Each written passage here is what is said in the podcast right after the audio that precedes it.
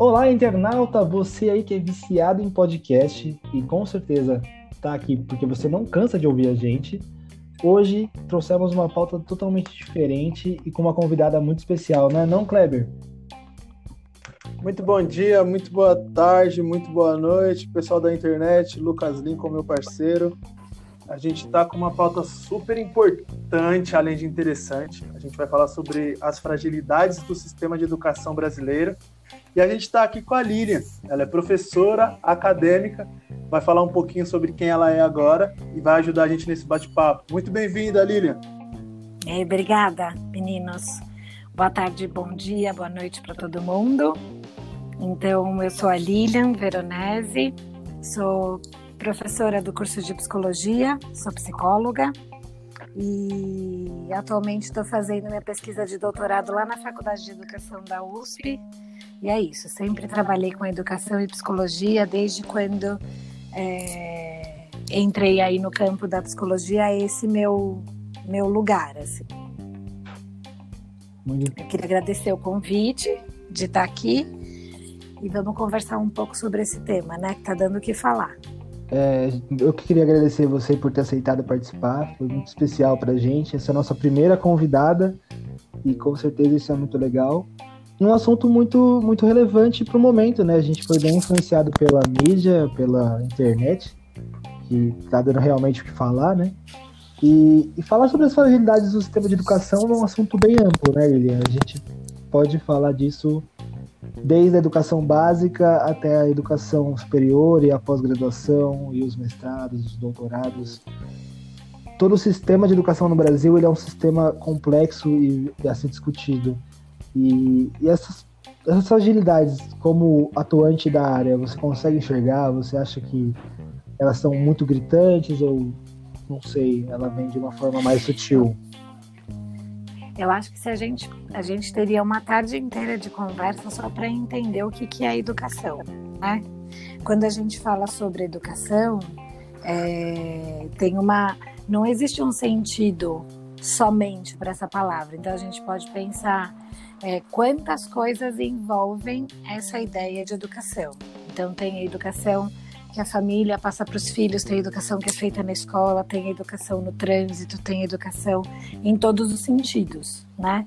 Então, pensar sobre o sistema educacional, a gente pega uma parte daquilo que se entende por educação, né? Que seria a, a educação formal, a instrucional que aí a gente está falando de escola, a gente está falando do sistema escolar, a gente está falando do, das práticas é, que são ali as práticas pedagógicas empenhadas na, no desenvolvimento é, da criança em relação à escola. E aí toda essa continuidade que a gente já sabe, né?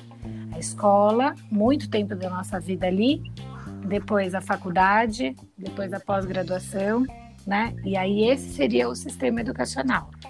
Mas a educação não é só isso, né? Então, só para. É isso, a gente poderia ficar um tempão falando só sobre o conceito de educação, né? O sistema educacional brasileiro, ele é. Se a gente for pensar no sistema, a gente, a gente tem duas vertentes, né? O público e o privado.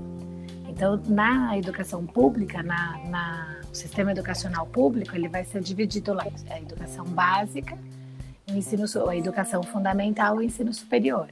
Né? Então, é, todos esses os ciclos, né? Então, educação infantil, educação, o ensino fundamental, ensino médio e o ensino superior está dando o que falar, né? Sempre foi um tema de muita discussão, né? A gente, quem é do, da área, eu queria falar, assim, eu queria deixar claro que eu sou psicóloga e eu olho para o campo da educação ou também sou professora, tenho essa, esses dois lugares diferentes, né? É, certamente tem gente muito mais gabaritada para falar sobre isso do que eu, né? Mas aqui a conversa é um pouco para a gente, acho que entrar num certo assunto, né?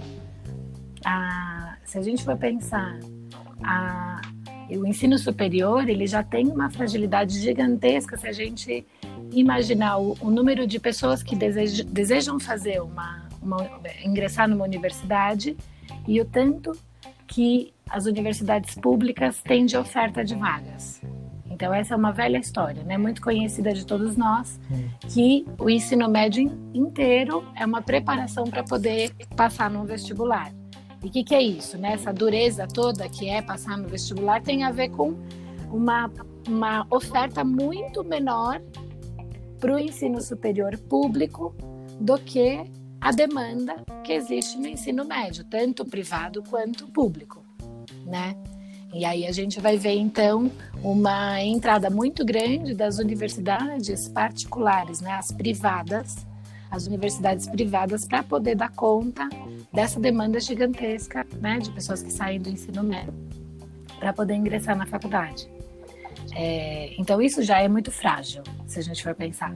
A diferença entre o ensino público e o ensino privado, se a gente pensar em, em questões relacionadas a recursos financeiros, a gente já tem uma fragilidade. Né? Se a gente pensar em, em a, a, formação do professor, né, do, do, professor pedagogo, já é uma grande fragilidade. É um dos primeiros é, cursos do ensino superior que passa a ser admitido uma grande parcela da formação em é, EAD, por exemplo. Então, o curso de pedagogia ele vai sendo reduzido até cursos sendo oferecidos. Eu não sei se isso acontece atualmente mais, mas em dois anos, para você poder fazer um trabalho é, como pedagogo de alfabetização. Então, é um sucateamento gigantesco, né? Dessa dessa profissão né, do professor, se a gente for pensar no pedagogo, porque o pedagogo é o professor, né, que não é o professor especialista, né, que é lá de, do, da educação infantil e até o quinto ano. Então, é o professor que fica na sala, que tem um número gigantesco de mulheres, né? Se a gente parar para pensar na escola que a gente estudou, a gente teve professora. Muito pouco professor nesse lugar da pedagogia. Depois do quinto ano, sexto ano, né, que é a antiga é, sexta série, é, quinta série, sexta série, que a gente começa a ter mais contato com professores homens. Essa também é uma questão, né? Então, é, não sei, estou colocando um monte de coisa aqui, mas para a gente pensar, uma fragilidade é algo impossível de reduzir em uma coisa só. Se a gente for pensar é, é, os professores especialistas, né, aquele professor que você teve de matemática, de química, de biologia, são pessoas que se formaram nessas faculdades e com é, e tem a licenciatura e a didática para dar aula em escola. E aí já é uma categoria de professor diferente dos professores pedagogos. E como a formação do pedagogo vai, vai ficando muito é, é, fragilizada, a gente vai tendo um, um processo de, de, de enfraquecimento da escola de dentro para fora, né? Então, são várias fragilidades, eu não sei se vocês estão querendo falar de uma só, né? Mas acho que é, a gente pode pensar né, nos investimentos em educação, né? Quais são as porcentagens, o que, que se espera quando se olha um, um uma criança, um adolescente na escola, o que, que se espera dele, né? Que tipo de ideia que se tem que o que é uma boa educação escolar, né? Uma boa educação escolar atualmente ela está completamente sobre a égide da, da, dos exames externos, então dos vestibulares. Grande propaganda para a escola particular é o aluno que passou na pública, porque tem essa inversão, né? Aluno de escola particular em geral né?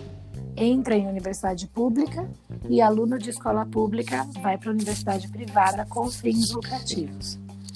Então, isso já é uma, uma já elementos para a gente pensar é, nesse, em, em, todo esse emaranhado que é o sistema educacional brasileiro, né?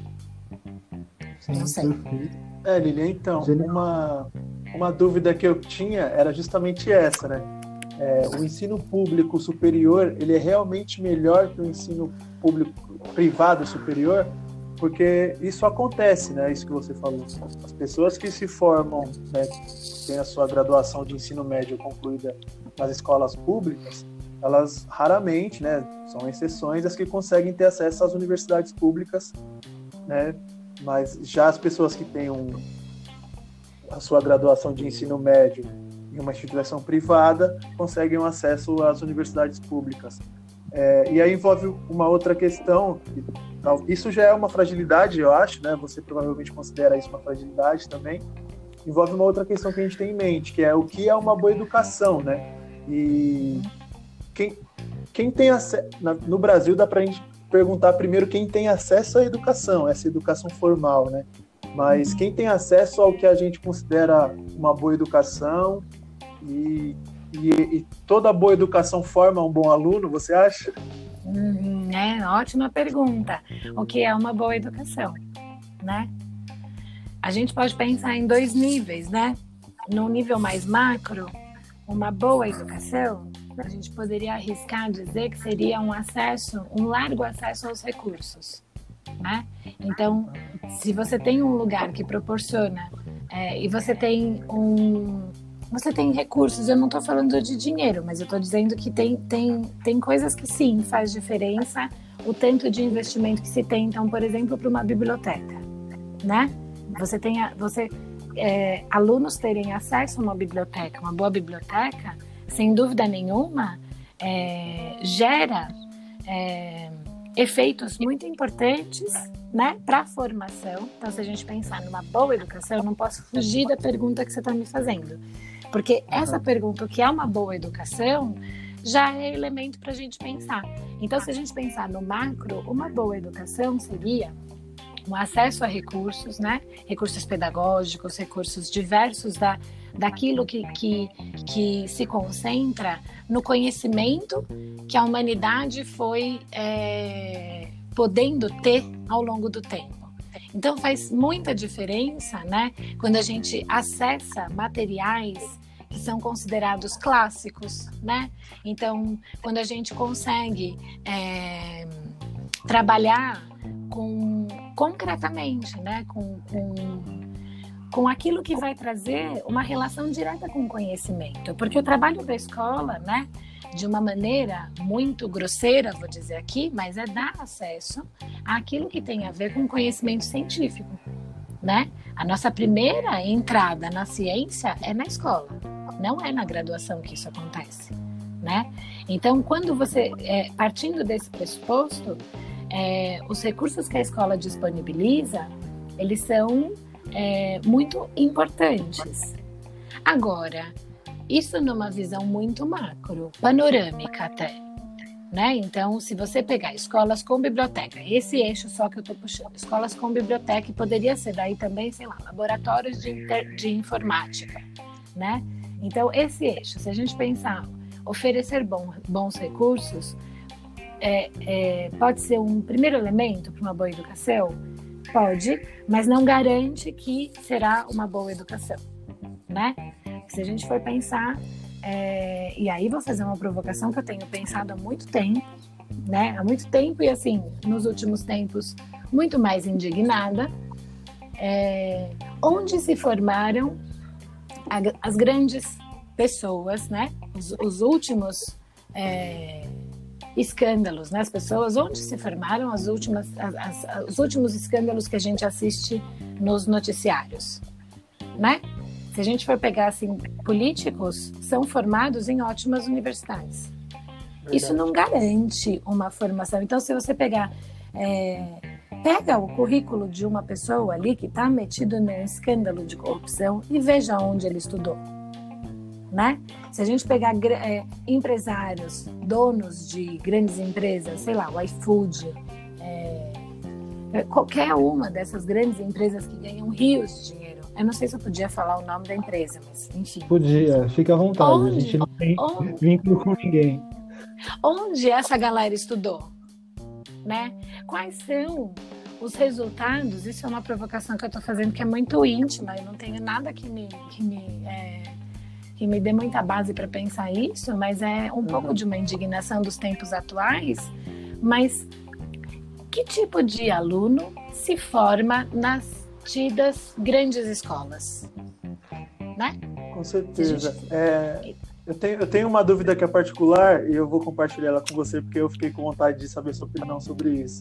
É, são, são dois temas que me envolvem muito dentro do ambiente da academia, que é a subjetividade e a ética, né? Eu acho que eles não são tão abordados ou talvez não simplesmente não tão levados a sério assim dentro da academia. Eu acho que está relacionado com isso, né? Com, às vezes a pessoa tem uma grande formação, mas os seus constituintes éticos ali não favorecem para que ela seja uma grande pessoa ou até um profissional, sei lá. Então, é, você terminou? Terminei, pode falar. Então, eu acho que é justamente isso que pode deixar a gente um pouco mais é, confortável para dizer o que é uma boa educação. Uma, edu uma boa educação proporciona uma conquista ética do sujeito, né? Uhum. Proporciona uma conquista, porque ética, né? Eu não acho que ética se dá, né? Você não dá a ética. Ah, então agora você será ético porque eu estou te dando. A ética é uma conquista, é uma posição que se assume frente ao mundo e que ela, se a gente for voltar lá no, no, no Sócrates, no Aristóteles, né, é, é, tem a ver com uma, uma posição que te faz entender qual que é o seu campo de ação. Só que seu campo de ação, ele nunca vai ser um, é, é possível né? De uma atitude que seja possível se você invade o campo de ação de outro, né? Então acho que a ética ela é uma conquista da educação. Ela é tarefa da educação. Ela é tarefa da. E aí a gente pode pensar numa boa educação, porque se a gente é, forma um sujeito para que ele é, seja um sujeito competitivo, é, acima de qualquer princípio, a gente não está formando um, um, sujeito ético. A gente está formando um sujeito consumista, é, produtivista e, e, oportunista, digamos assim, né? Que tudo aquilo que é importante para ele tem a ver com a conquista individual. No meu entendimento, formar um sujeito ético, né? Provocar é uma tarefa, é, uma tarefa tanto da escola quanto de, de, uma série de outros campos né, da sociedade, mas da escola em especial, a partir do momento que a escola é um espaço coletivo, né? Então a escola podendo ser, ela tem uma potência. Eu, eu, eu não falo mal da escola, eu sou defensora da escola. Né? Tem muitos psicólogos que vão falar que a escola tinha que ser diferente, eu sou muito defensora da escola e dos professores.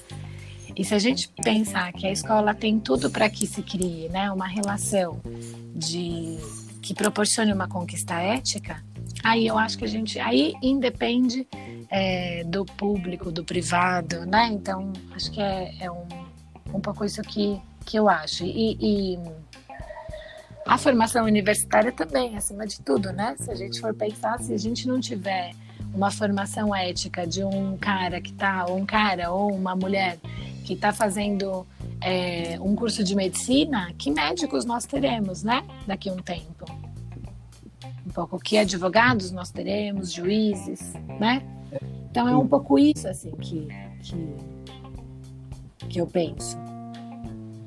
Eu penso bastante parecido com você e, e pensando em tudo isso que você falou até agora, é me remete também a uma crítica muito pessoal minha, que tem muito a ver com a minha vivência escolar também.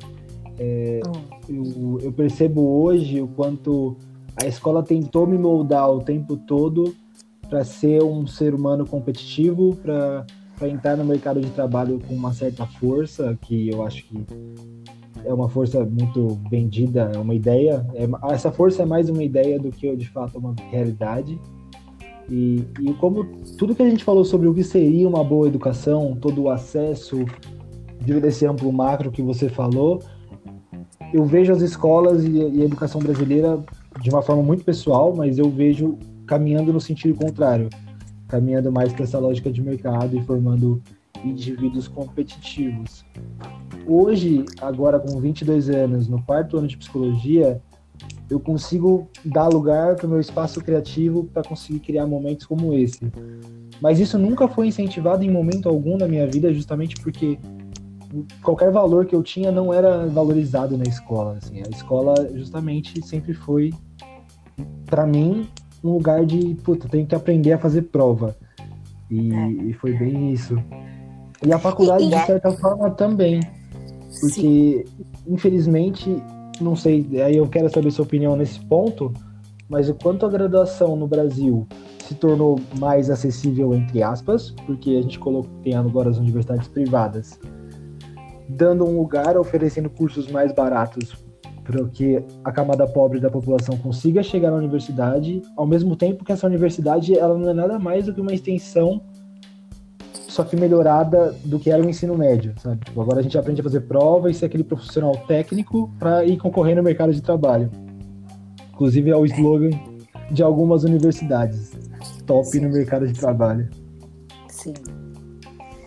Eu acho que primeiro a gente precisaria pensar o que, que aconteceu com a gente, de imaginar que a gente teria que fazer uma, uma universidade, ter uma formação técnica, científica, para ser alguém na vida, né? Então essa é a primeira ideia. Essa é a primeira ideia que é que nos captura. Então desde criança a gente vai ouvindo, né? O que, que você vai ser quando você crescer? Aí vou contar aqui uma experiência da minha vida, né? Eu, quando me perguntaram isso, eu me lembro que eu falei que eu queria ser entregadora de pizza. O meu pai ficou louco, né? Ele falava assim: não, o que está acontecendo com essa menina? Porque o sonho de todo pai é que o filho responda médico, engenheiro, advogado. Eu queria ser entregadora de pizza, porque na minha cabeça o entregador de pizza comia pizza junto com a família. Então eu achava que era o melhor negócio, entregar a pizza e comer a pizza já. E isso, isso durou talvez 10 minutos na minha vida, depois que eu entendi que não era nada disso, né? E aí eu achava muito bonito, por exemplo, o açougueiro. Então eu sempre achei muito. Eu, eu comecei, mudei de, a minha carreira logo no começo na minha ideia lá quando eu era criança, então de entregadora de pizza eu ia mudar, eu queria ser açougueira. E depois a outra coisa foi que aconteceu uma reforma na minha casa, eu acompanhei um cara fazendo a reforma, eu achei maravilhoso o trabalho de pedreiro, queria ser pedreira. O meu sonho de Isso é criança é era ser lixeiro, porque eu adorava os caras do caminhão. meu sonho era andar de caminhão de lixeiro. Então, isso passa a ser algo inadmissível depois de um tempo. Isso é inadmissível, porque as profissões elas passam a ser hierarquizadas. E aí a ideia de ter que cursar o ensino superior, fazer uma faculdade, se assemelha à, à ideia de quem a gente será. Né? Então essa primeira ideia que a gente precisaria desnaturalizar, né? Desnaturalizar é tirar de uma cadeia natural, como se fosse da natureza humana, né? Tanto quanto o suor que a gente tem no corpo quando tá calor, que a gente não consegue impedir porque ele é natural, né? A lágrima, é... a ideia de que a gente teria que ser um profissional, né? Um profissional com ensino universitário, tudo, tudo vai sendo arquitetado para isso, né? Para que a gente tenha que estudar. Estudar é ser alguém na vida. Não à toa que se você vai na feira e o feirante quer te vender alguma coisa, ele te chama de doutor. Né? Doutor, doutora, quer isso, quer aquilo. Por quê? Porque a sensação de ser doutor é uma sensação que te leva né, a uma notícia de quem você é. Então, se eu, eu falo isso muito para os meus alunos, se eu chamo aqui um palestrante, né, que ele começa a falar, um homem, né? Porque quando a gente pensa em alguém de sucesso, a gente pensa num homem branco, né? Hegemonicamente. Sim. Então, se eu chamo um homem que no meio da conversa ele começa a falar algumas palavras em alemão, de repente ele muda, ele vai falando em francês, ele vai explicando, ele vai ali articulando uma ideia, a sensação é que quanto mais burro eu me sinto, mais inteligente é o outro. Esse outro que fala coisas que eu não entendo.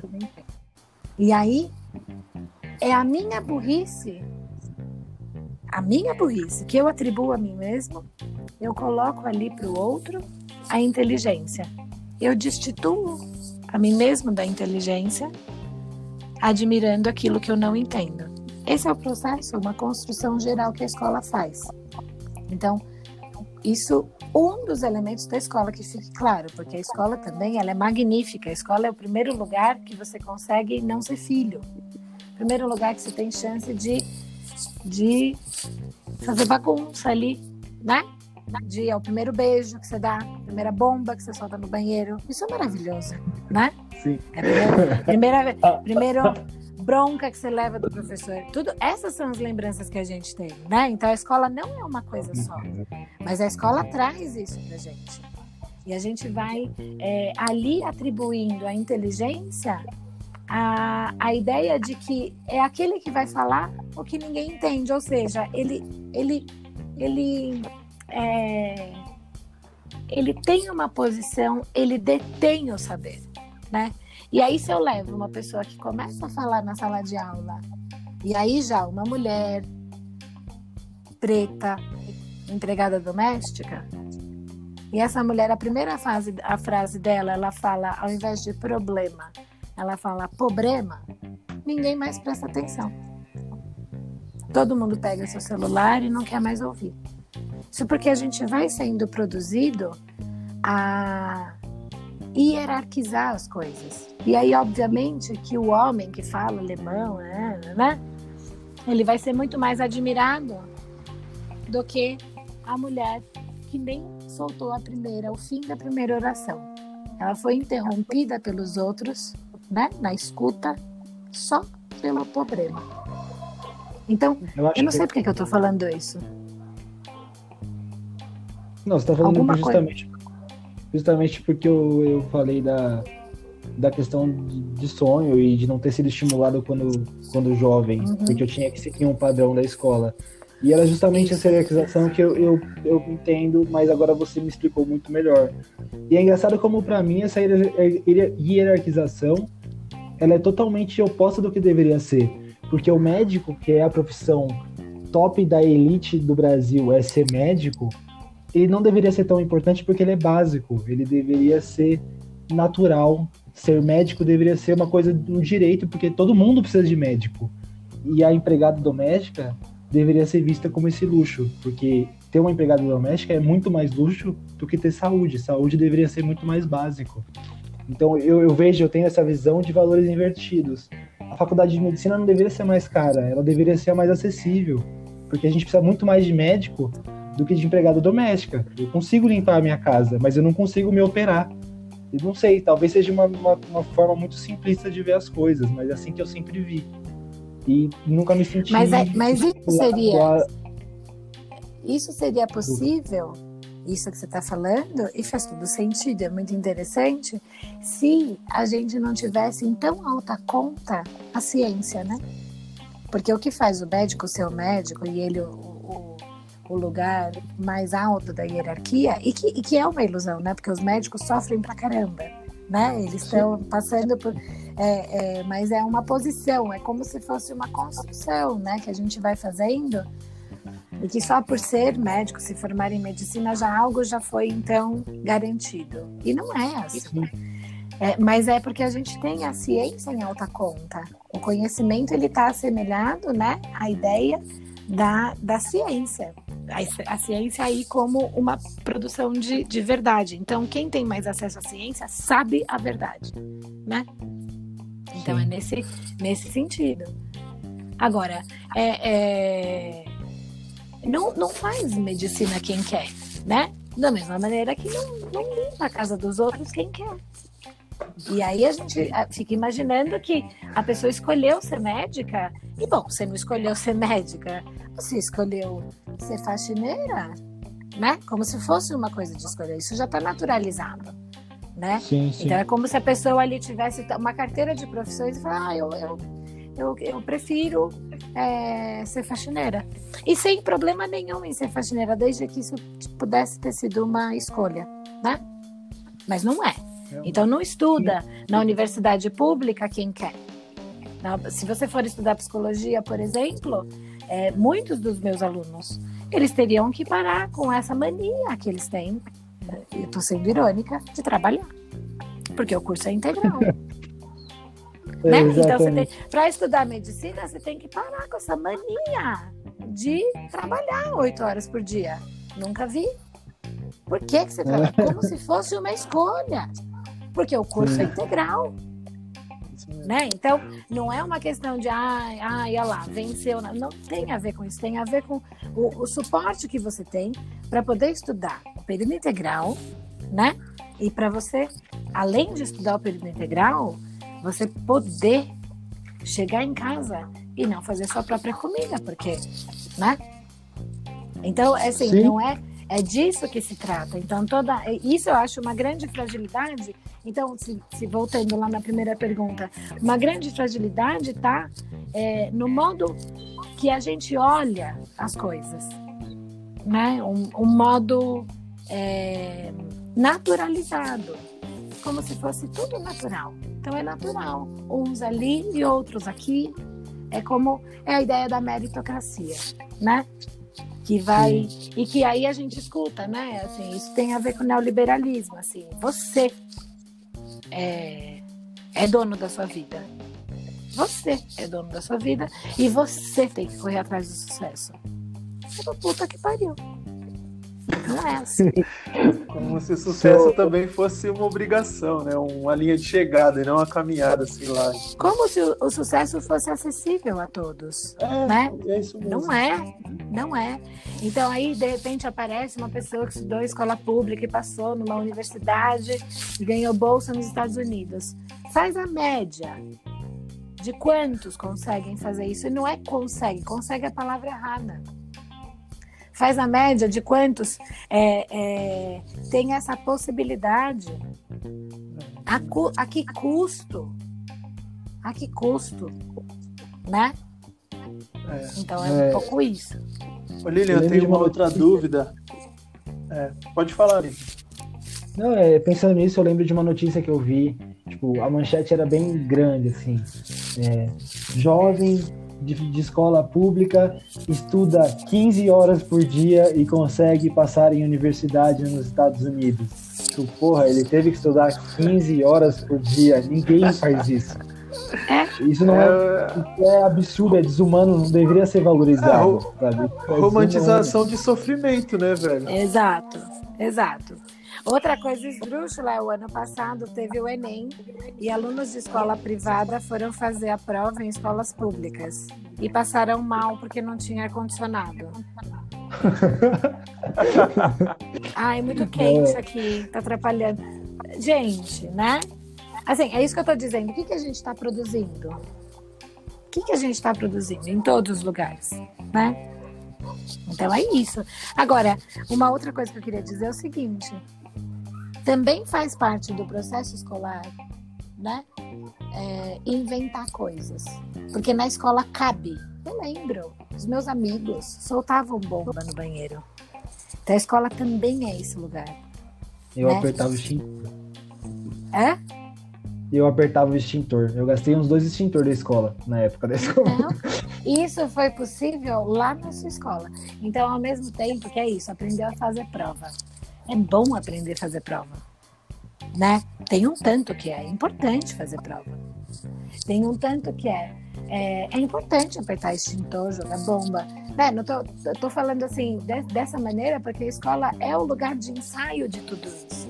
Ela, ela, ela não é um. Eu não sou muito a favor as, as ideias, né? É, umas ideias é, atuais aí que são, são veiculadas de que tem que acabar com a escola.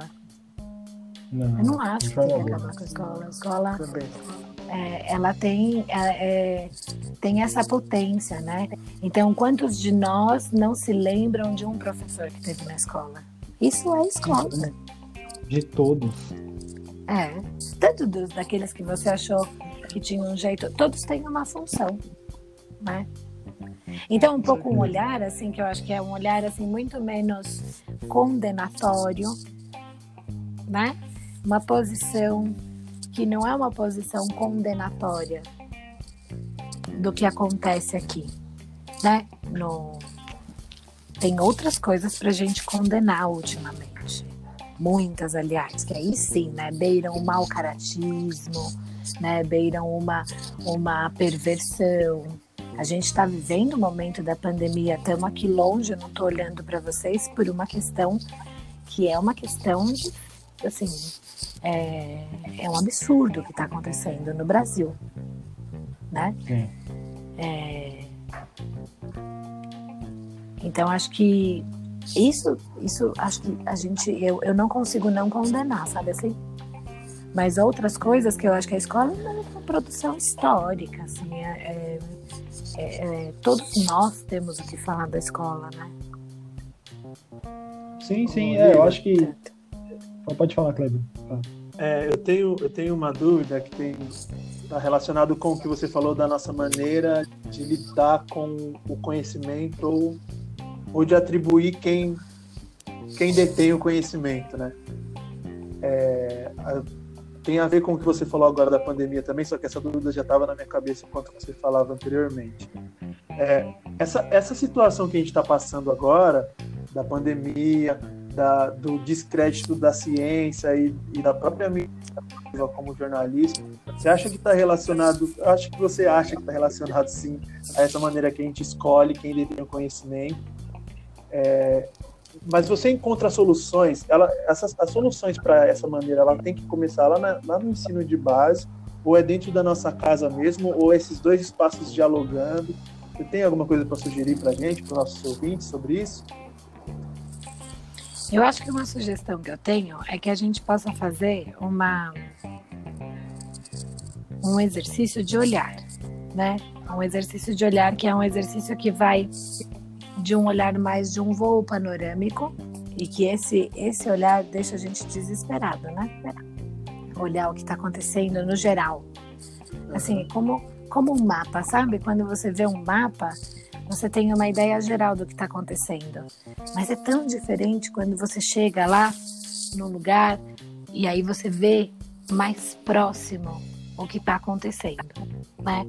Então, porque isso permite a gente sair um pouco de um certo binarismo de bom ou mal, né?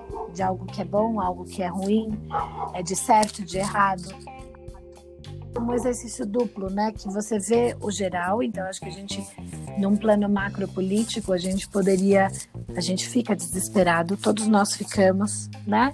Quando a gente vê falas é, terríveis, né?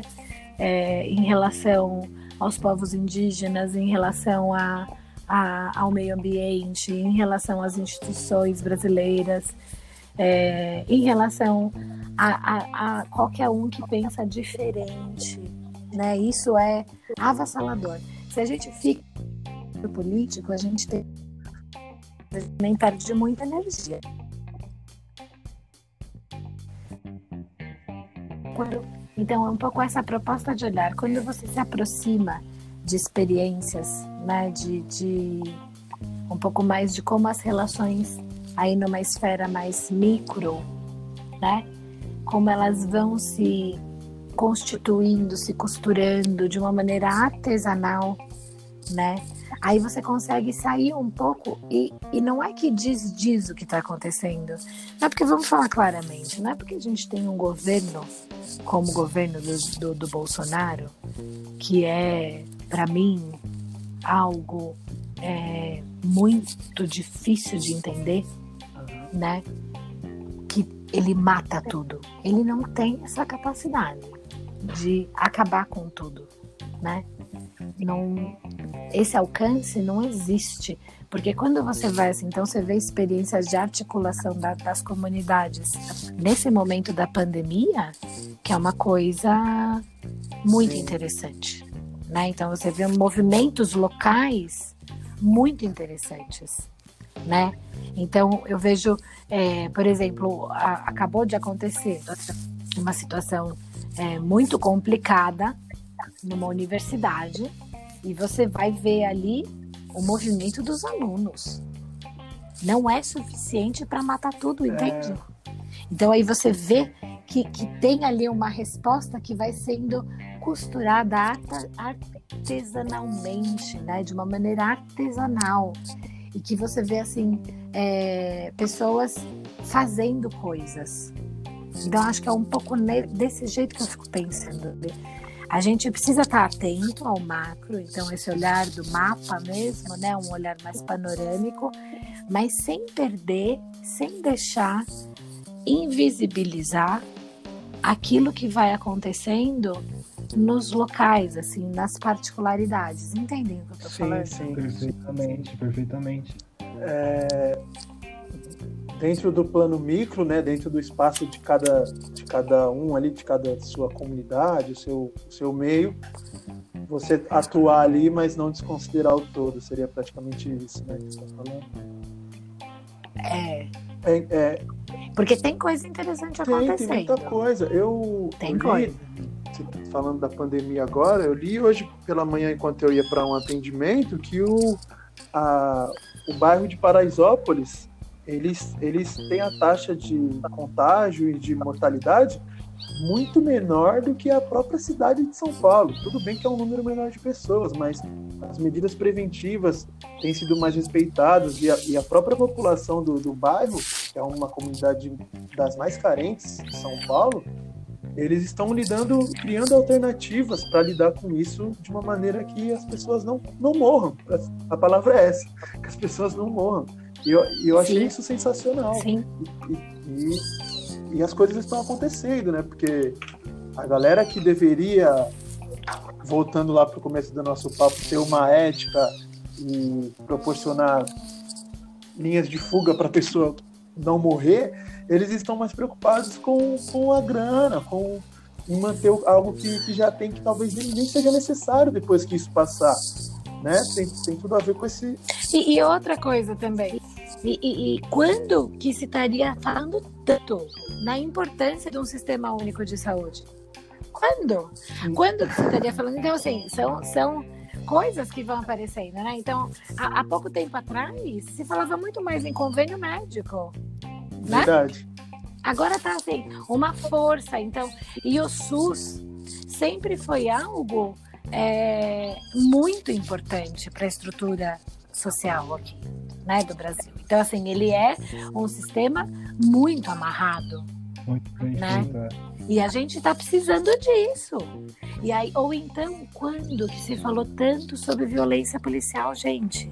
Também. A polícia do Brasil é a que mais mata e a que mais morre. Isso nunca foi dito com tanta força, Sim. né? Então, isso se a gente olhar no plano macro político, talvez isso não apareça não tenha cores tão vibrantes como quando a gente olha. Então, assim, hoje em dia as pessoas, se aqui na rua, se um policial começa a hostilizar qualquer um, já tem alguém pegando o celular para filmar. Quando que isso acontecia? Né? Vantagens da tecnologia, né? Vantagens de. Acho que todo mundo tem mais lugares de fala agora, né? Todo mundo consegue mostrar o que está acontecendo. Todo mundo consegue ver o que está acontecendo muito rápido. Isso é bom. Nesse ponto. E isso não, isso- e acho que justamente essa, essa, essa ideia de disputa, né? Uma ideia que não fica só entre bom e mal. São coisas disputando ao mesmo tempo. São, são disputas, né? São, são é, a gente também não sabe se isso é bom, né? Se de repente isso vai potencializar a violência dos policiais, mas é diferente ser visto, né? É diferente ser questionado. Então, acho que são coisas assim, ó, é, é muito. Tem o, o autor, o Foucault, ele fala, né? Ele fala assim: nada é, é, é bom ou ruim, certo ou errado. Tudo é perigoso.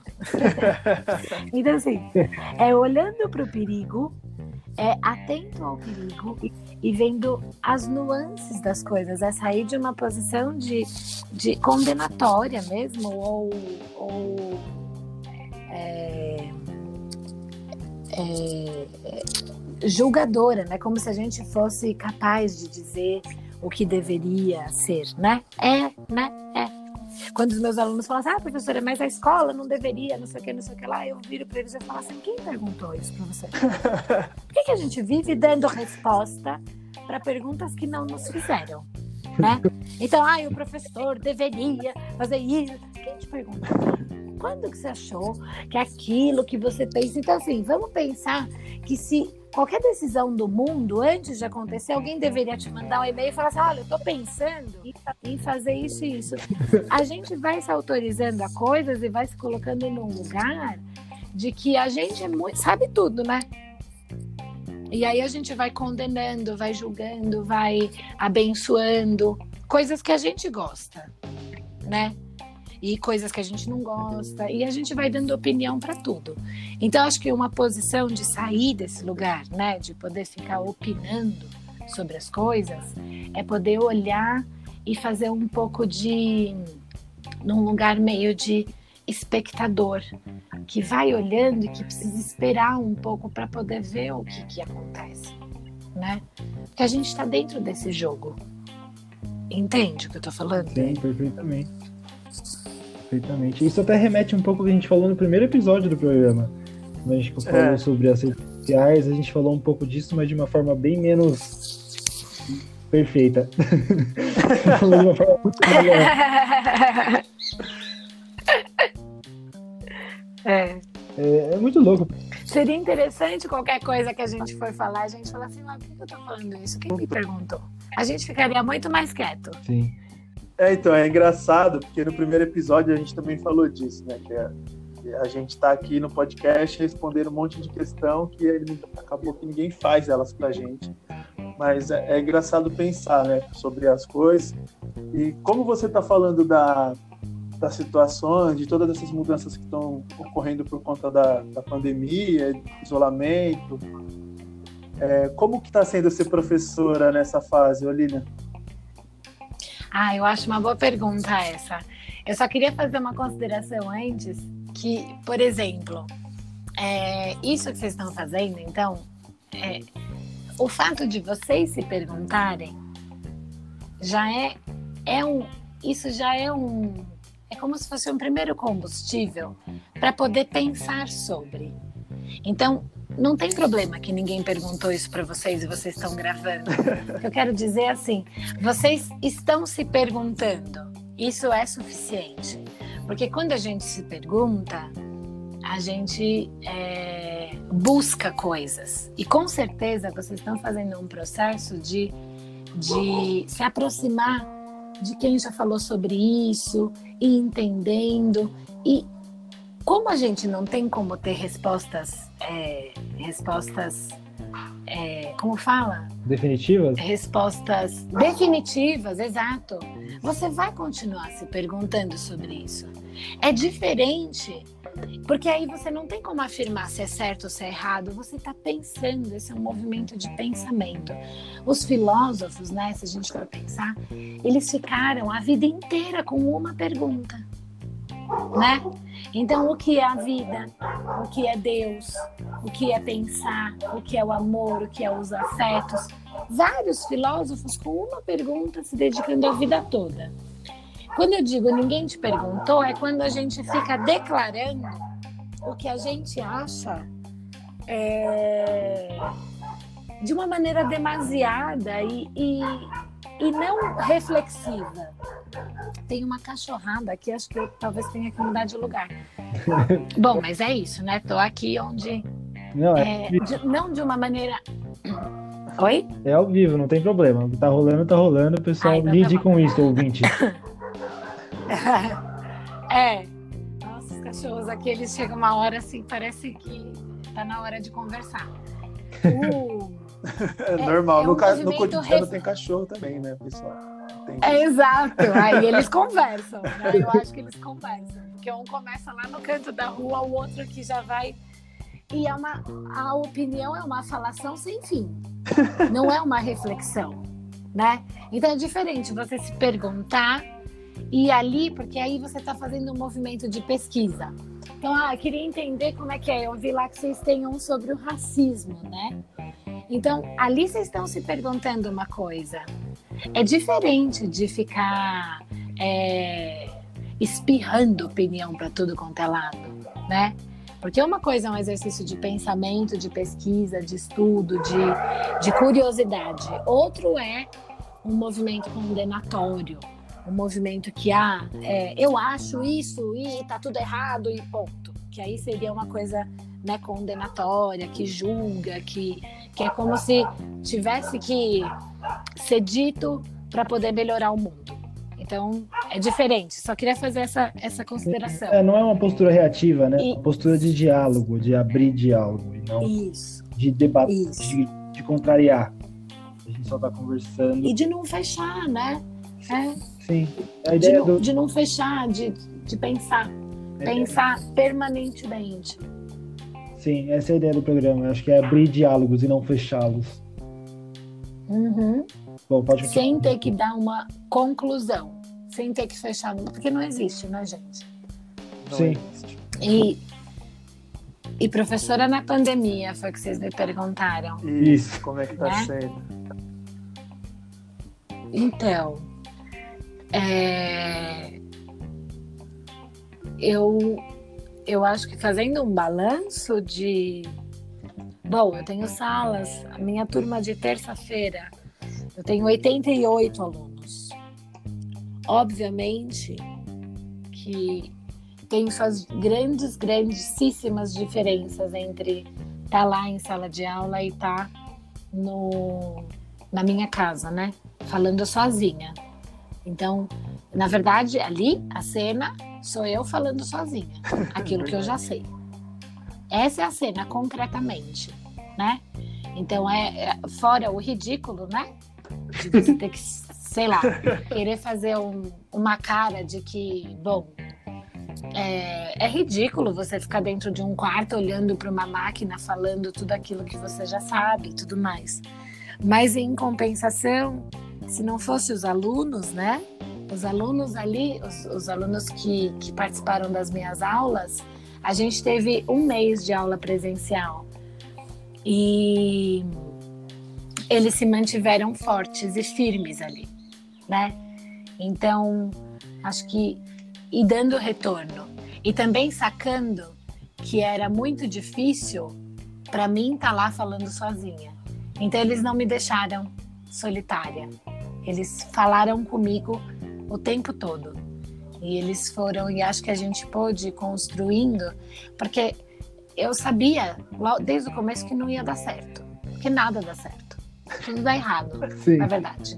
é verdade isso. Então, se fosse presencial, é, daria errado também, porque eu estaria com, agora no final do semestre, é, eu não uso o microfone, eu estaria com dor de garganta, já seria estar errado.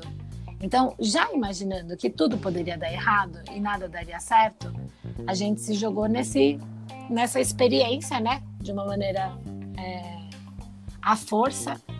Mas o que eu posso dizer é que se não fosse a participação dos alunos, eu me sentiria um tanto louca, né? De estar fazendo isso.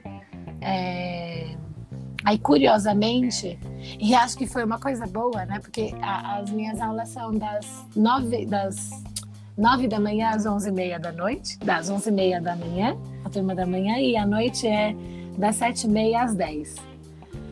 Não tem coisa melhor do que você terminar a aula 10 horas da noite e não ter ninguém com a mochila na mão, já quase te expulsando da sala para poder ir embora, né? Eu achei ótimo isso. Eu falei, gente, vocês já estão em casa, a gente pode ficar até às 10. Porque quando você está em sala de aula, os alunos começam a mexer no material, né? Daí eu já, é uma mensagem que eles vão dando do tipo, professora, acabou, né? Acabou, chega. E, e- então é, essa, eu fiquei fico pensando assim, esses pequenos sinais que a gente tinha, né, presencialmente, uns foram melhor não ter, né? Então, por exemplo, eu não via quem não estava prestando atenção na minha aula. E na minha aula é proibido usar celular. Nossa, E eles vieram na primeira, na primeira semana. E eles quase esfregaram na minha cara. É proibido, professora, o celular agora? Agora é proibido? Agora eu quero ver. Eu falei assim, é, vocês... E agora vocês estão me esfregando na cara que só será possível com o celular. Sendo que antes, né, presencialmente, não era possível com o celular. Se alguém pegava o celular, eu ficava do lado ali, dando aula, do lado, vendo a mensagem que a pessoa está mandando. nossa, a gente ia ser muito amigo. Mas é diferente. Você tá sempre do meu lado. Eu, não- É, eu tenho um vício pesado no celular, mas não que eu não preste atenção, então, mas você ia ser minha amiga do, sentado do meu lado. Ia, ia estar dando aula com a mão no seu ombro e eu queria ver se você não ia matar. Porque, porque é isso, assim. A experiência da aula, a experiência da aula, ela tem que deixar coisas para fora. Sim, Ninguém é tão importante que não pode ficar duas horas e meia inacessível? Ninguém. Sim, com Né? certeza. Se eu estivesse dando aula, vamos lá, vamos pensar, vamos pegar uma pessoa que eu tenho uma profunda admiração. Se eu estivesse dando aula para Dilma e a Dilma pegasse no celular, eu ia dar uma grande bronca, porque nem a Dilma, sendo a Dilma, ela tem, ela tem o direito de ficar duas horas e meia sem usar o celular. É uma briga que eu faço pelo direito dos alunos. Entende? Genial, genial. E tem gente que não gosta. Não, professora, não. você está falando o quê? Você está dando boa noite para sua família? Isso você dá todo dia. Não tem coisa mais desinteressante do que grupo de WhatsApp de família? É horrível. A sua tia que acorda cedo dá, dá bom dia às 6 horas da manhã e seu primo que acorda tarde dá bom dia uma hora da tarde. Todo dia, todo dia. Por que, que você tem que olhar aquilo? e aí eu, eu falava, eu falava para os meus alunos assim: se você, chegar, se você não chegar na sua casa hoje, né, então você morrer no meio do caminho. Imagina a última coisa que você fez na sua vida. Ao invés de ter assistido uma aula daquilo que você escolheu, foi mandar uma figurinha da Gretchen. Olha que desgosto. Acabar a último ato da sua vida ser esse. Ah, mas acho que Gretchen vale lá. a pena, vai. Ah, eu, ficaria falo bem isso, frustrado. Eu né? tenho, eu tenho uma coleção de figurinhas da Gretchen, eu adoro, eu mando várias. São Mas- engraçados. Isso não pode ser o que eu escolhi na vida, né? E faculdade, ninguém mandou você ir lá fazer. Né? De psicologia? Um dia a gente pode conversar sobre isso. Quem vai estudar psicologia, gente? Ah, Pe- Pessoas como nós. eu fui, é. Eu sei lá. Exato. Minha vida de youtuber não Sim. tava dando certo, eu tive que fazer alguma coisa. Não, brincadeira. Você não vai estudar psicologia porque você vai ganhar dinheiro. Um dia a gente pode conversar sobre isso. Pode, se presencialmente. Pode não. um pouco do nosso tempo. Tá Já tá marcado. convidado. marcado. Já tá convidado. A gente faz isso. Eu faço questão. Vai ser muito legal. Nossa, eu tô adorando isso aqui. Então, e aí, essa experiência de dar aula na quarentena, é, eu acho que me, me, me fez, em especial agora no final do semestre, eu sou professora há muito tempo, na verdade, né? Eu, meu primeiro emprego foi como professora de crianças de um e dois anos de idade, né? Um ano e pouco. Então, como professora mesmo que eu conto na minha vida faz muitos anos. Como professora universitária, eu tô há quatro anos. Mas eu sempre trabalhei com em escola e com educação, né? Sim. É, eu esse momento da esse primeiro semestre eu tive é, a experiência uma de me sentir louca lá falando na frente sozinha, né? Querendo me fazer entender, sabe-se lá por quem. E outra, uma experiência de, de. Eu já respeito muito os meus, os meus alunos. Eu nem. Aluno que eu nunca vi, que eu nem, nem conheço. Primeiro dia, primeira aula, eu tenho um respeito profundo e sincero. E, e, e- porque eu acho que não é fácil. Não é fácil estudar nessa. E não tá fácil viver. Então, além de viver, eles estudam. Né? Então, eu já tenho uma admiração profunda por eles. E agora, mais ainda, depois dessas condições que a gente viveu, eu ter 88 alunos numa sala de aula e eu não sei onde eles estão. Eles não têm ali o espaço concreto da faculdade para garantir o mínimo de concentração para aquilo que ele está fazendo, entende? Para aquilo que ele está empenhado em fazer. Então, eu tive assim uma uma uma surpresa muito grande, né? É, de ver o quanto eles foram assíduos e eles foram preocupados com eles mesmos na formação, né? O quanto eles estavam ali segurando para, assim, não deixando a peteca cair, sabe? Então, a minha experiência foi muito mais relacionada a, a como eu vi porque é muito uma, uma coisa que vive na boca do professor é que o aluno não quer nada com nada? Eu nunca, eu nunca falei isso dos meus alunos, assim. Nossa, Porque eu sei também, eu também sou aluna. É. Então não lê, não. Não. Não é, sabe? Então é isso. Foi isso que aconteceu comigo nessa quarentena com os alunos. Então eu me senti profundamente acompanhada em todas as aulas que eu dei. E eu dou aula todas as noites e duas manhãs. É. Então eu não sei. Eu não sei. Não sei o que, que eles estavam, quantas pessoas estavam na sala, quantas, onde eles estavam. Né? Tinha aluno meu que estava voltando do trabalho, estava assistindo a aula no trem. Isso não é para você assim louvar uma pessoa dessa? Eu não tenho metade da fibra que essa aluna tem. Eu não tenho. É verdade, eu não conseguiria. São pessoas infinitas. Conseguiria, se você tivesse que passar por isso, você conseguiria. É, é talvez. É isso. As pessoas dão um jeito. Isso, isso, isso que eu acho muito interessante, entendeu? É essa, esse é o olhar micropolítico. É isso, é o micro, é como cada um vai costurando ali a sua vida. E é bonito de ver. É bonito, assim, é admirável.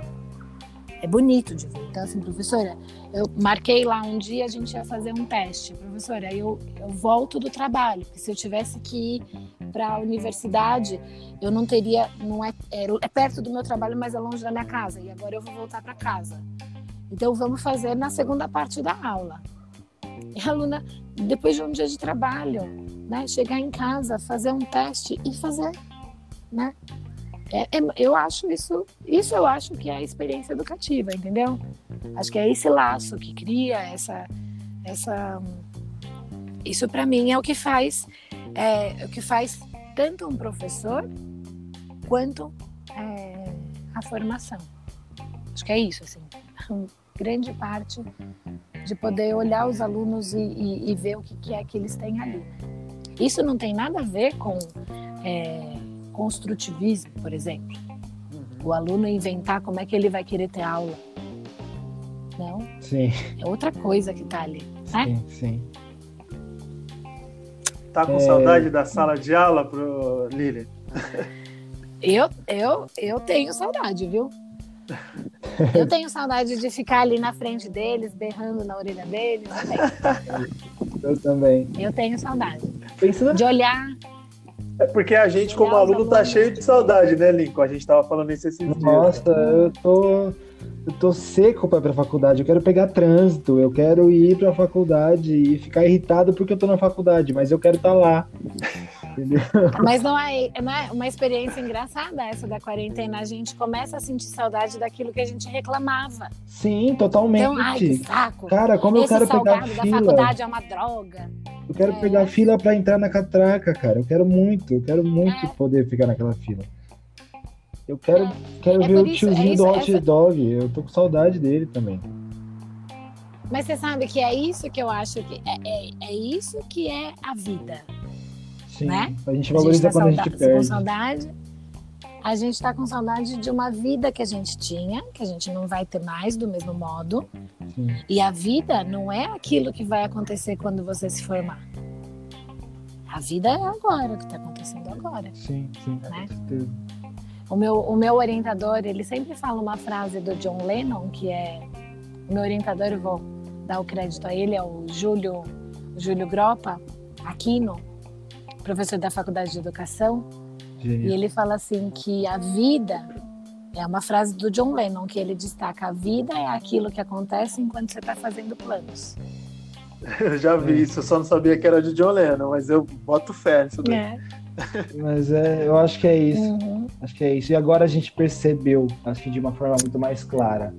Perder tudo do nada, assim, de uma semana para outra, nossa vida mudou e e olhar para trás dá vontade de voltar.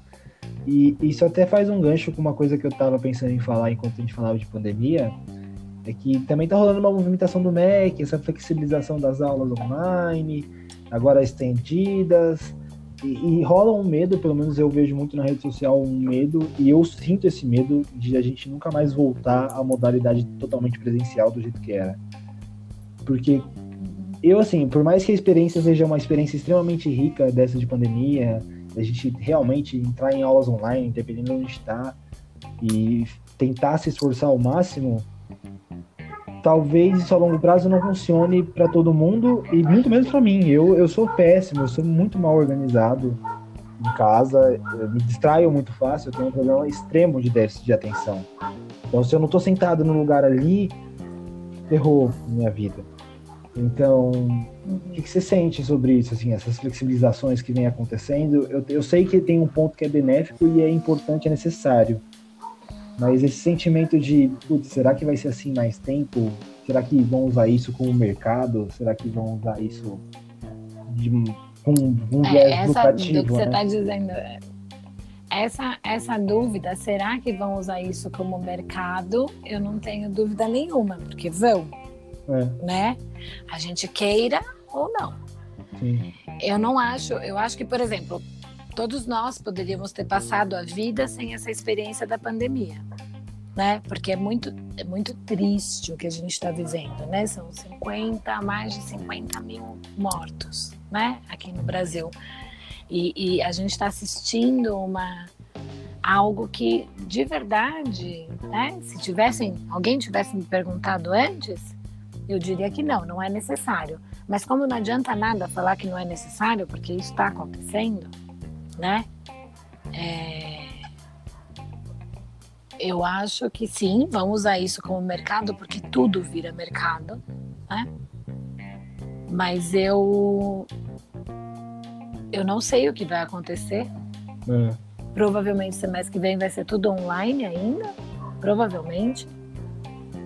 É, acho que até a USP já se pronunciou em relação a isso, né? Sim. E eu acho que a gente vai ter que estar. Tá... Bom, se isso acontecer para sempre, né? Assim, se, essa, se esse for o modo, é, eu acho que a gente tem muito a perder. Né?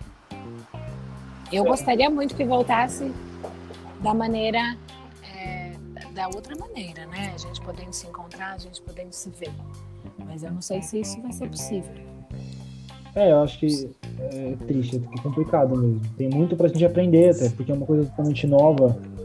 Então a chance da gente errar nesse começo, se isso realmente for a nova forma de viver, a chance da gente errar é muito grande, no sentido de, de perder qualidade mesmo, de, de não conseguir atuar direito. Eu tenho muito medo disso. Tipo, se eu tiver começar a estagiar por uma plataforma online, atender alguém por uma plataforma online, eu não sei se eu vou ter a mesma qualidade de atendimento do que seria presencial. Eu não sei se eu, se eu vou estar preparado. É porque a questão é essa, né? Você não sabe qual seria a qualidade de, do atendimento presencial, porque você nunca viveu. Sim, sim. A gente vai ter que ver como essas coisas vão ser, né? Ao mesmo tempo que se essa for a única possibilidade, né? Sim. Isso vai ter que ser feito, né? É difícil. Eu, é complexo. Eu estava pensando aqui que o tema, o tema do programa são as fragilidades do sistema educacional e tal. E eu acabei percebendo que esse é mais um programa que, assim como maior, todos os outros que a gente já fez, a gente, esse tem fragilidade no título, mas em todos a gente, quando entra no assunto da pandemia, a gente acaba indo para as nossas fragilidades, as individuais de cada um as, e nossas fragilidades como, como pessoa num todo, assim, né? E eu acho que a pandemia, ela tá deixando isso muito escancarado para todo mundo, sabe? É, você é só um ser humano, só isso, você é muito frágil. Né? Não falo só fisicamente, a nossa cabecinha, né? Tem, e tem tudo a ver com tudo que a gente falou até agora, né? Porque as fragilidades não são só do sistema educacional, né? Elas são nossas, porque foi a gente que, que criou o sistema educacional no final das contas. então, eu, eu, eu, acho que é isso, assim. E, e agora que a gente entrou nesse assunto de como é dar aula, como é assistir aula, a nossa, a nossa ansiedade e medo do, de como vai estar daqui a pouco, daqui a um tempo, eu acho que ainda está dentro desse lance da fragilidade.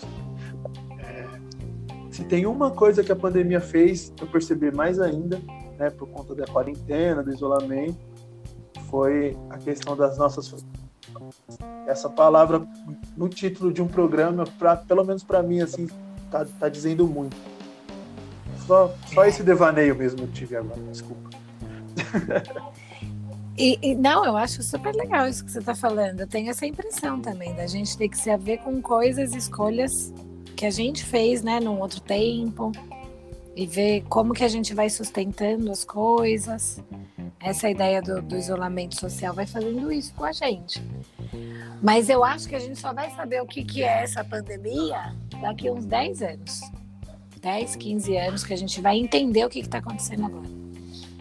Também acho. Agora a gente não consegue muito entender, a gente vai meio que. É como se a gente estivesse trocando o pneu do carro no meio da estrada, com ele andando, sabe assim? Sim, sim. que loucura, É isso né? que a gente é, tá essa- fazendo, Pior que, é, é. pior que é essa loucura mesmo. É, Sim, É, eu me o sinto pessoal e as da- coisas não saem. Antropólogos, sociólogos, historiadores que se preparem. Sim, É, exatamente. Isso, me- isso me lembrou uma vez, Sim. É, você falou de trocar o pneu andando no carro. Isso me lembrou o sentimento que eu tive uma vez, enfim, num passado não muito distante, antes de eu fazer psicologia, eu estudei um pouco de aviação e eu fiz uma única aula prática de voo. E eu lembro que quando eu estava na pista de decolagem, quando eu comecei a acelerar o avião, o professor falou: se a porta abrir, não se preocupa, depois a gente fecha. E aí eu falei, como assim se a porta abrir? como assim? Sabe, eu tô acelerando um avião, você fala que a porta vai abrir, qual o sentido? E, e- e eu acho que é esse sentimento, tipo assim, como assim eu não posso sair de casa? Como assim eu posso morrer a qualquer minuto? E, e realmente, eu acho que eu só vou entender o que tá acontecendo, tanto comigo quanto com o mundo, daqui a um tempo. E eu acho que eu, é isso, Sim. sabe? Tipo, é um, é um choque. Eu tô em choque ainda. Por mais que eu tente não estar, por mais que eu tente viver minha vida, eu fico na minha casa, eu tomo meu café, eu fumo meu cigarro, mas nada, nada faz eu conseguir entender o que tá acontecendo. Eu só tô fazendo. E haja cigarro, né? Porque eu também fumo meu cigarro e ele, olha, eu vou te contar. Olha, até Tem que eu consegui rendido controlar bem, Muito. mas, mas tá difícil. É. Tudo fica difícil. É, Mas muito bem. Muito bom. muito bom. Mais alguma Bom, eu coisa? queria. É, então, eu queria que a Lilian desse um recado final pra gente, para nossos ouvintes, né? Não queria encerrar o papo, mas daqui a pouco ela tem uma aula aí pela. É. Ah, eu acho que eu queria falar um pouco que foi uma delícia, né? Acho que conversar com vocês foi muito legal. Acho que essas, essas é, invenções, né? é, vão,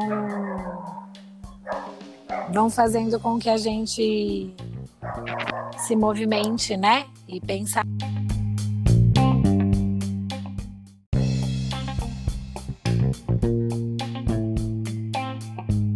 Bom, meus queridos, tivemos uma pequena falha técnica neste momento e interrompeu a gravação, mas estávamos no momento de despedida, então eu passo de novo a palavra para Lilian poder se despedir numa boa. Ah, então tá bom. Eu queria agradecer, então, Lucas e Kleber, pelo convite, pela oportunidade. Acho que é muito bom a gente ver essas iniciativas, né? Participar, acho, achei muito agradável, gostoso, descontraído. Me fez bem, né? Passar esse tempo aqui com vocês. E acho que é isso, assim, acho que é isso que a gente pode ir fazendo junto, né? Essa experiência de pensar junto, de ir amarrando as ideias e criando uma teia de pensamento coletivo, acho que é muito interessante. Então, queria desejar saúde para vocês, para vocês dois aí, e que vocês se cuidem. E mais uma vez agradecer aí o convite, viu? Muito obrigado, eu que agradeço. Kleber, você quer falar alguma coisa? Ah, eu queria dar um abraço na Lilian agora. de muito obrigado. Adorei esse nosso papo nessa conversa. É, Claro que fica o, o convite já desde já para um próximo bate-papo sobre um outro assunto. E, de preferência a gente sentado perto do outro, compartilhando um café ou qualquer coisa. Então é isso. Muito obrigado, Lilian. Muito obrigado, pessoal, que ouviu a gente aqui. Dá essa força pra gente, continua apoiando, sugerindo convidados, dando essa força nas redes sociais que a gente precisa. Tchau, até a próxima sexta. Obrigado, Lilian. Muito obrigado, Lilian. Obrigada, um beijo para você. É, eu queria agradecer também, então, é, a Lilian, muito, assim, acho que hoje foi um dia extremamente marcante na história do cotidiano. É, desde faz um mês, um mês e uma semana que a gente começou esse projeto e eu acho que agora sim eu tô sentindo que eu tô fazendo a coisa certa, sabe? É, esse momento de agora bateu no meu coração de ok, estamos no lugar certo, com a proposta certa e foi incrível. Para mim, essa conversa não acabaria. A gente faria 24 horas de programa, mas a gente não pode. É, queria reforçar o convite. É, a gente está terminando a nossa casinha aqui, o nosso estúdio. E assim que a gente puder ter uma conversa presencial, seria muito legal. E tá super convidada. Você já faz parte da família cotidiano. E mesmo a gente não te conhecendo pessoalmente, isso é engraçado. Mas isso eu acho que é uma oportunidade, uma das oportunidades que esse momento nos proporciona. É... Muito obrigado, é isso. Eu, tô, eu aceito o convite para o futuro e estou à disposição. Obrigada, viu? Show. Obrigado se você, você aqui, muito obrigado por ouvir até aqui, nosso querido ouvinte. Um episódio longo, porém um episódio que rendeu muito. É, não deixe de seguir a gente nas redes sociais, no Instagram, no Twitter. Lilian, você tem Instagram? Tem alguma rede social que você queira divulgar? A sua? Eu não tenho Instagram, só tenho Facebook. Mas é pessoal, tem muita bobagem. Não, tranquilo então. Mas tá. não tem problema nenhum. É, então é isso, segue a gente no Twitter, no Instagram. E acompanha porque vai ter muita coisa legal para vir ainda. E a Lilian, se você gostou dela, ela vai voltar. Então acompanha a gente, olha só. Já tá aqui um bônus. Estou usando convidado de merchandising, mas tudo bem. Obrigado e até a próxima sexta-feira, às 5 da tarde. Não perca.